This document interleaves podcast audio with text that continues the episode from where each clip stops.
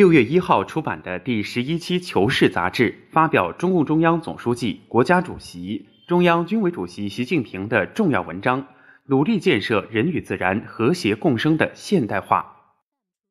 文章强调，党的十八大以来，我们加强党对生态文明建设的全面领导，把生态文明建设摆在全局工作的突出位置，作出一系列重大战略部署。开展了一系列根本性、开创性、长远性工作，决心之大、力度之大、成效之大，前所未有。生态文明建设从认识到实践都发生了历史性、转折性、全局性的变化。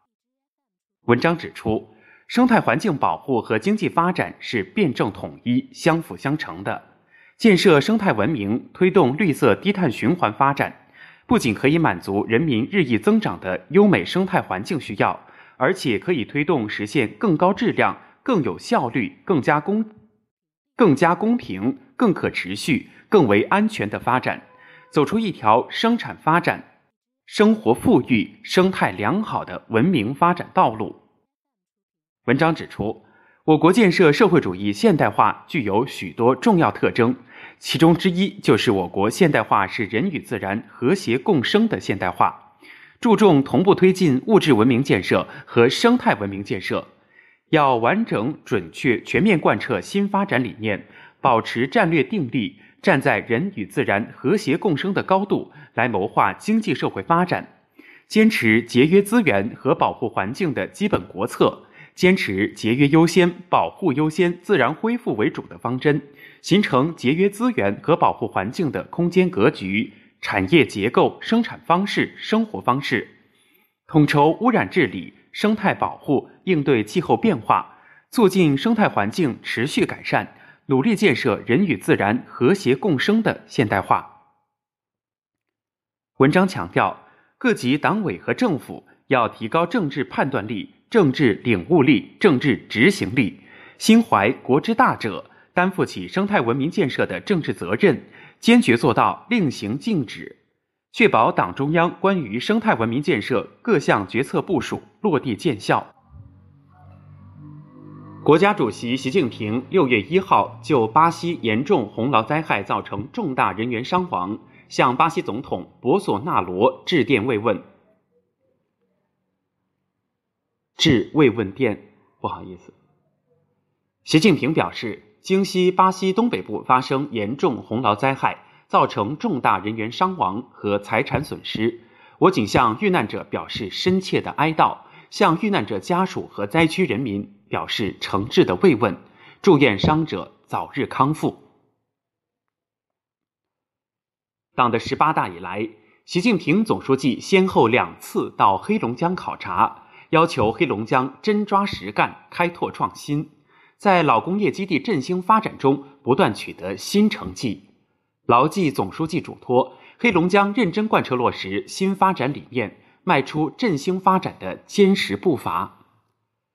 黑龙江位于我国东北部，是我国纬度最高的省份，矿产资源、森林资源、土地资源、湿地资源丰富。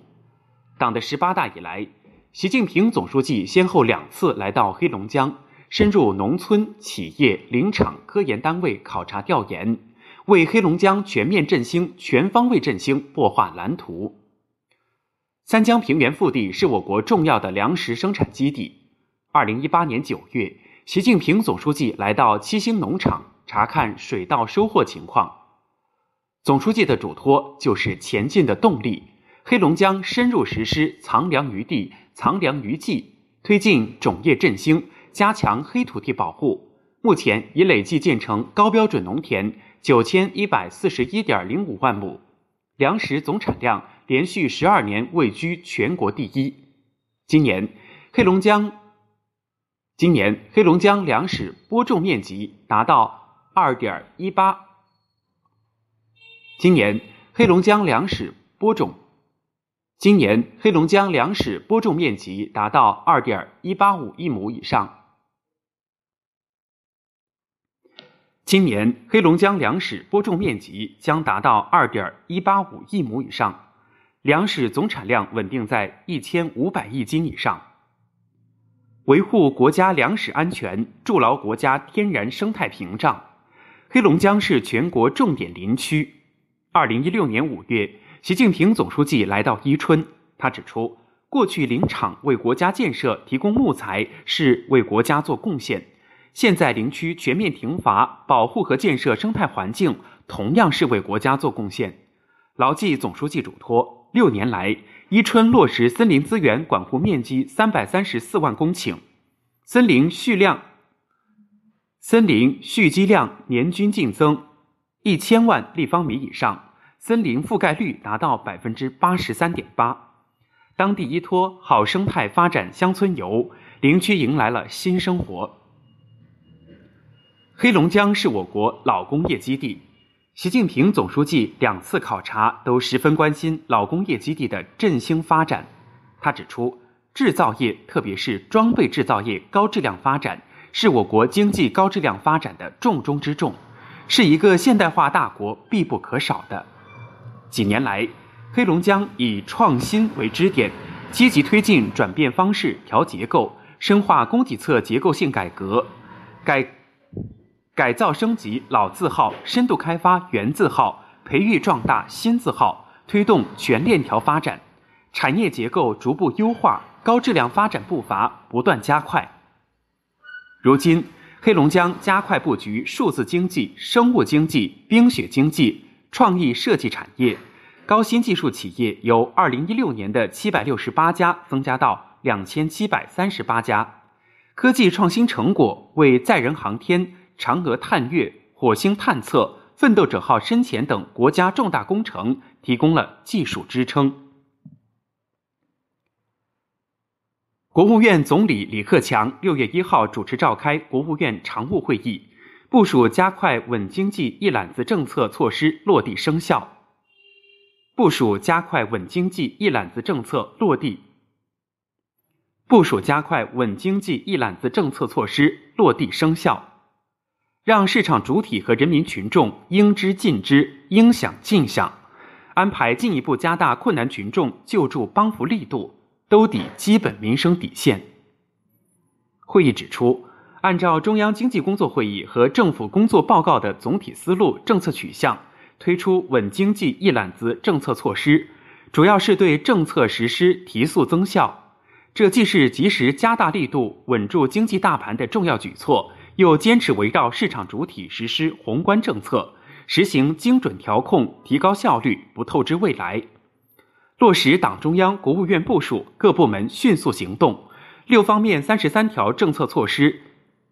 实施细则出台取得积极进展。下一步，一要对政策再做全面筛查、细化、实化，让市场主体和人民群众应知尽知、应享尽享。新增一千四百多亿元留抵退税，要在七月份退到位。